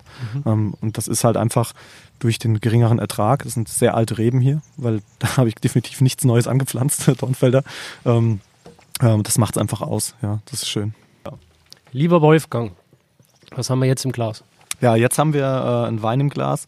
Ähm, der, ja, der heißt Tribute. Äh, Tribute äh, als Tribut an meinen Vater. Ähm, ist jetzt für mich gar nicht so, so eine tragische Geschichte, wie es an die anderen Sachen anknüpft, ähm, weil ich mit meinem Vater einfach sehr viel Positives verbinde und äh, der Tribute äh, so ein bisschen ähm, ja, an seine Art Wein zu machen erinnern soll und ähm, vielleicht ja mal ähm, auch diese Art ähm, ja, zu dem Ruhm bringt, ähm, den er verdient hätte. das ist ein Cuvée aus Merlot, Dornfelder und Cabernet Sauvignon. Also so ein bisschen ein falsches Bordeaux-Blend. Äh, ein Pfälzer Bordeaux. Genau, ein Pfälzer, ein Pfälzer Bordeaux und dann eben, da darf dann Dornfelder nicht fehlen. Ähm, ja, es ist, es ist äh, wieder so eine Spielart damit und äh, auch so ein bisschen, ähm, ja, äh, es ist der teuerste Wein bei mir im Weingut. Ähm, der kostet 16,50 Euro. Äh, es gibt zwar noch von einem Spätburgunder ein, ein, ein, ein, ein Wein, der außer der Konkurrenz läuft. Das ist ein Einzelstück vom besten Barrique 2015. Äh, das zähle ich jetzt aber einfach mal nicht mit, ähm, sondern das ist auf der Karte, so in der 3 Liter Bereich, ähm, der teuerste Wein. Und das das finde ich einfach toll, so einen Wein, einen Dornfelder als teuersten Wein zu verkaufen. Das macht mir unheimlich viel Spaß, wenn dann Sommeliere hier stehen und probieren und auch immer sagen, ja, kein Dornfelder und das nicht und das nicht. Und dann begeistert sind von diesem Wein und dann, und wenn man ihnen dann erzählt, ja, es ist ein Dornfelder, ja, die meisten sind sauer, ähm, ja, weil man sie vielleicht ein bisschen an der Nase rumgeführt hat, aber äh, ich finde diese Schubladen, dieses Schubladendenken auch in der Weinwelt äh, sehr bedauernswert, weil das einfach, ähm, ja, einen, den Horizont verschließt, der einfach da draußen da ist. Und deswegen spiele ich unheimlich gerne mit solchen Rebsorten, die einen schlechten Ruf haben, ähm, ja, das Warum hat eigentlich der Dornfelder so einen schlechten Ruf? Also ich glaube, Dornfelder hat einen schlechten Ruf, weil man auch wieder wahnsinnig große Trauben hat, so wie bei der Huxelrebe auch. Ähm, das heißt, sehr große Erträge hat und dadurch natürlich auch sehr viel billige Weine auf dem Markt sind, die, äh, die auch mit sehr viel Restsüße abgefüllt sind. Deswegen war die erste Entscheidung damals, keinen restsüßen Dornfelder mehr auszubauen. Ich habe gesagt, das können ja alle machen, wie sie wollen. Äh, der verkauft sich, der hätte sich auch bei meinen Kunden gut verkauft, die den immer getrunken haben. Aber da war ich ganz konsequent. Ich habe gesagt, ich möchte einfach nicht der nächste Winzer sein, der einen süßen Dornfelder ausbaut. Also bei mir äh, ist der trocken und ist bei mir Premiumwein. Also das ist bei mir, äh, es gibt keine Liter-Einstiegsvariante irgendwas von Dornfelder, sondern es gibt den nur im gehobenen Segment, ähm, weil er dahin gehört. Also für mich mit seinen Attributen gehört er absolut da oben hin. Ähm, und da macht er mir auch am meisten Spaß einfach. Das sind die Weine, mit denen ich hier groß geworden bin, die mich begeistert haben und, und die mich letztendlich auch äh, als Winzer enorm geprägt haben. Ähm, Gerade die Weine von meinem Vater, wenn man hier als Jugendlicher aufwächst und kann umsonst den elterlichen Wein zu jeder Party mitbringen, dann trinkt man nicht viel links und rechts daneben, dann trinkt man viel den eigenen Wein. Äh, und das sind die Weine, die, die mich in der ganzen Jugend begleitet haben, die, die mich begeistert haben und die mich bis heute faszinieren. Ja. Mhm. Gut, dann probieren wir mal, oder? Ich würde ja. sagen, zum Wohl. Zum Wohl, ja.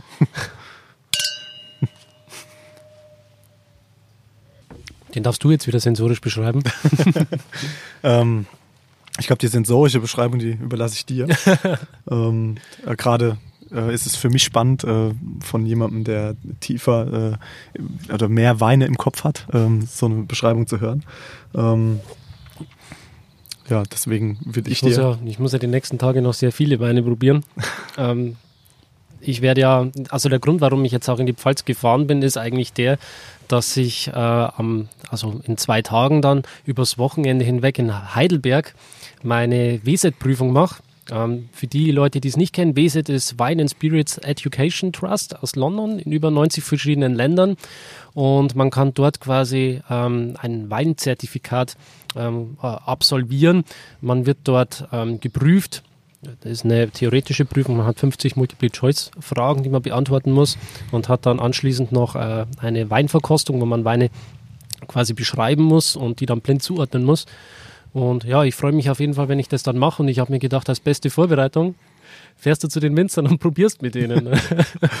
ja, äh, das wäre jetzt für mich spannend gewesen, hätte ich dir nicht verraten, was da drin ist, äh, was du äh, assoziierst mit dem Wein, also wenn du ihn trinkst. Ähm, also ich finde, er hat eine unglaubliche Tiefe. Also ähm, es ist jetzt wieder diese Sauerkirche, die wir vorher hatten beim Tilt, mhm. aber ganz anders abgefangen. Ähm, viel mehr Tannin im Wein, äh, eine viel höhere Dichte, ja. ähm, wesentlich weicher das Ganze. Ähm, also irgendwie mehr Power, aber trotzdem ganz weich und so zarte äh, Vanilletöne, weil einfach da äh, ein hoher Barrikanteil mit drin ist, gerade vom Dornfelder. Er hat ähm, auch mehr Grip. Er hat mehr Grip. Also ich schätze auch mal, dass der ein höheres äh, Reifepotenzial dann mitbringt einfach. Äh, ja, das, das natürlich auch. Ähm, aber vor allem ist es eine wahnsinnig lange Maischestandzeit. Also ähm, die Rotweine sind bei mir, also das habe ich zum ersten Mal 2014 gemacht, ähm, ähm, in einem nicht überragenden Rotweinjahrgang. Einfach versucht, mehr aus dem Wein rauszukitzeln, indem ich ihn einfach mehrere Monate habe auf der Maische stehen lassen. Und äh, diesen Wein, äh, den habe ich auch, ähm, ich glaube, Ende September schon gelesen, den Dornfelder.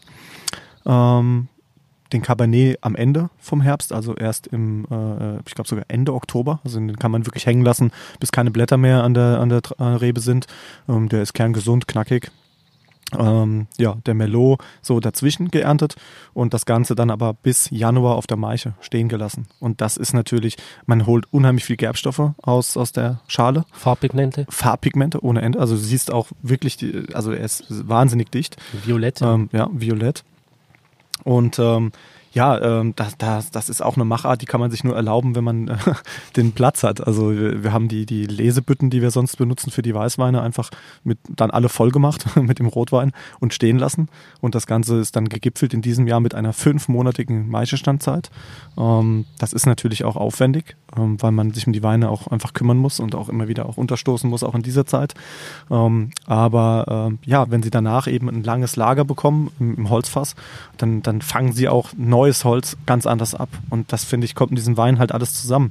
Ähm, dass ich diese eigentlich wahnsinnig äh, wahnsinnigen Tannine, äh, beziehungsweise diese wahnsinnigen Gerbstoffe durch Tannine, die ja eigentlich auch ja, irgendwo Bitterstoffe sind, so wieder weich bekomme. Mhm. Das ist für mich äh, so harmonisches. Die, ja, dies, auch diese Herausforderung dann, ähm, wenn man neue Holzfässer kauft, ähm, wie kriege ich da Weine raus, mhm. wo das Holz nicht im Vordergrund steht. Und das macht halt eben dieses lange Lager. Ähm, ich kenne jetzt keinen hier, der so lange Maischestandzeiten macht. Ähm, ich weiß auch nicht, ob es in anderen Weinbauregionen irgendwie typisch ist. Dafür fehlt mir der Horizont. Ich habe einfach nur für mich gemerkt, dass es ähm, einfach gut funktioniert. Und äh, bei dem Wein, ähm, ja, wenn der direkt ins Glas kommt aus der Flasche, ähm, will man das gar nicht glauben, dann, dann, dann will man den gar nicht trinken. Man stellt ihn weg und denkt, ach Gott, äh, der, der schmeckt ja sauer und, und, und, und unharmonisch und unreif. Der braucht Luft. Und der, der braucht viel Luft. Mhm. Ähm, das ist diese Machart, von der ich gesprochen habe, dass man einen Wein eben nicht macht für, zum Soforttrinken, sondern man muss ihn zelebrieren. Und das macht für mich ähm, Rotwein gerade aus. Um, das heißt, dieser Wein, den, den kann ich nicht mal spontan auch mit einer Weinprobe aufmachen. Äh, ich bringe ihn ganz oft in der geplanten Weinprobe äh, ganz am Anfang. Ähm, von den Rotweinen und, und äh, hinten raus wird es meistens eh ein bisschen länger in den Weinproben und dann ähm, dekantiere ich ihn direkt und bringe ihn dann nochmal. Und mir glaubt nie jemand, dass es der gleiche Wein ist, äh, weil das zwei völlig andere Weine sind. Und äh, wenn er diese Luft nicht hat, dann, dann ja, glaubt man, ach, was ist das für ein Wein? Das ist, den kann man nicht trinken.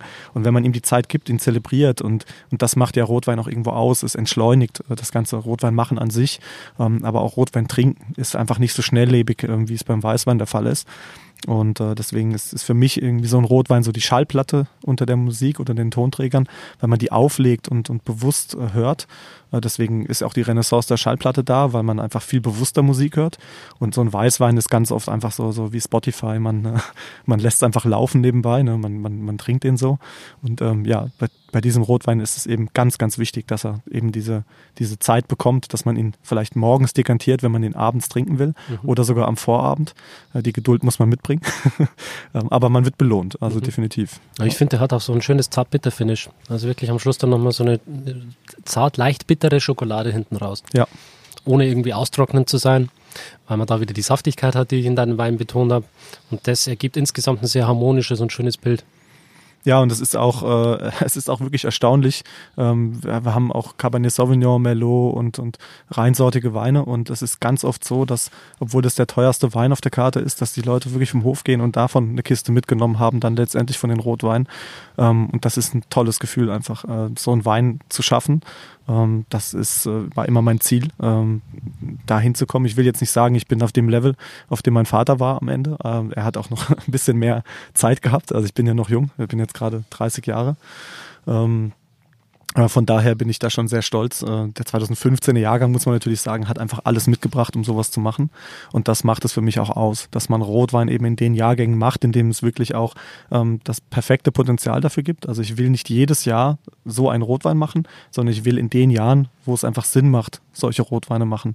Und deswegen darf da nie ein Verkaufsdruck dahinter sein. Beim Rotwein ist es bei mir reines Hobby. Also was wir mit Rotwein machen, äh, das ist äh, von, von, auch von der Kostenseite so intensiv, das kriegen wir mit den 1650 auch gar nicht wiedergespiegelt. Ähm, ich verkaufe von dem Wein ja aber keine mehreren tausend Flaschen, deswegen brauche ich das gar nicht. Ich verdiene mein Geld mit dem Weißwein schon seit seit 2011 eigentlich immer. Und Rotwein habe ich immer mehr zurückgefahren. Nicht, weil ich Rotwein nicht mag, sondern weil ich, ich mag keine, keine ja, einfachen, keine, keine leichten Rotweine.